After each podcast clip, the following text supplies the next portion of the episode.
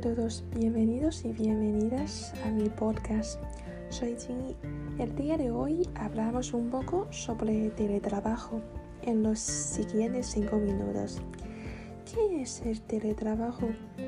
Supongo que esta palabra le suena mucho en estos últimos meses, ¿sí? No solo en Madrid ni España, sino a nivel internacional han llevado meses trabajando con teletrabajo.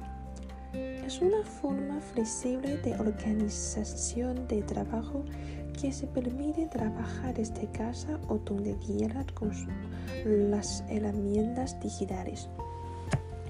Como ha dicho Ana en la conferencia, directora Escuela Europea de Administración de la Comisión Europea, más de 60.000 funcionarios de las instituciones europeas trabajan en casa para que ellos no dejen de trabajar. Es una manera que nunca han trabajado en la vida. También Banco Santander y Endesa han reaccionado de manera muy rápida todos los empleados estaban en sus casas conectando con las herramientas para poder trabajar de manera natural como antes. Y está cambiando radicalmente nuestra forma de trabajar.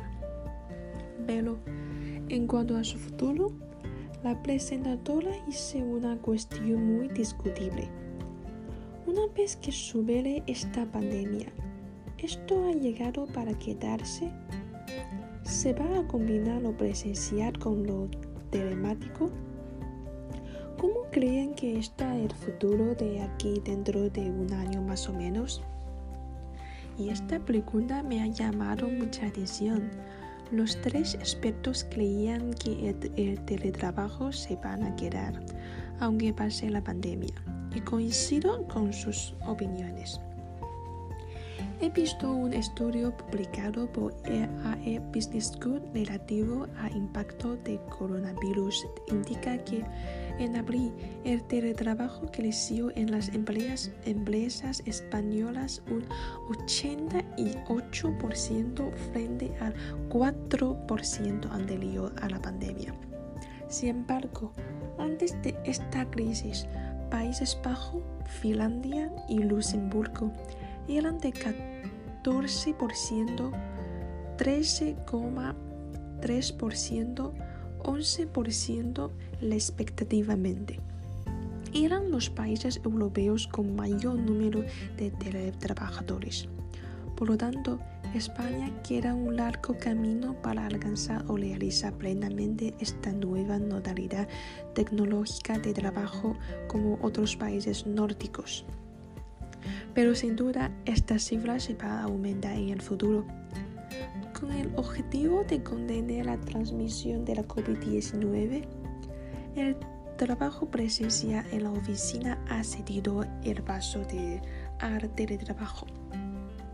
Cabe destacar que esta modalidad de trabajo cuenta con muchas ventajas que yo veo les da a los teletrabajadores mayor flexibilidad del horario laboral, mayor autonomía, mayor libertad y mayor atención a sus propios clientes.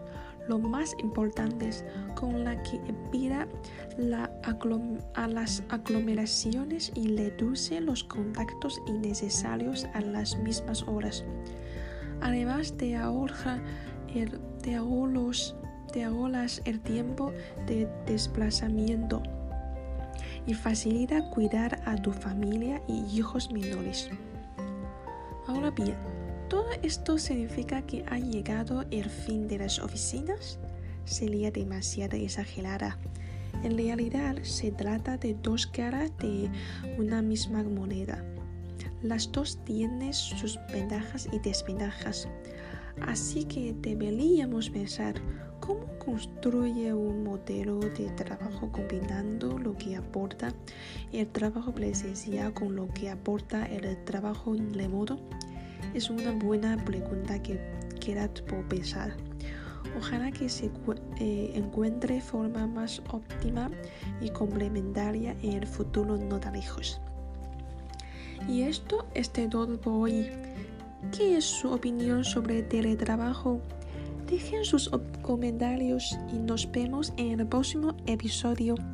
Que tenga un bonito día. Hasta luego.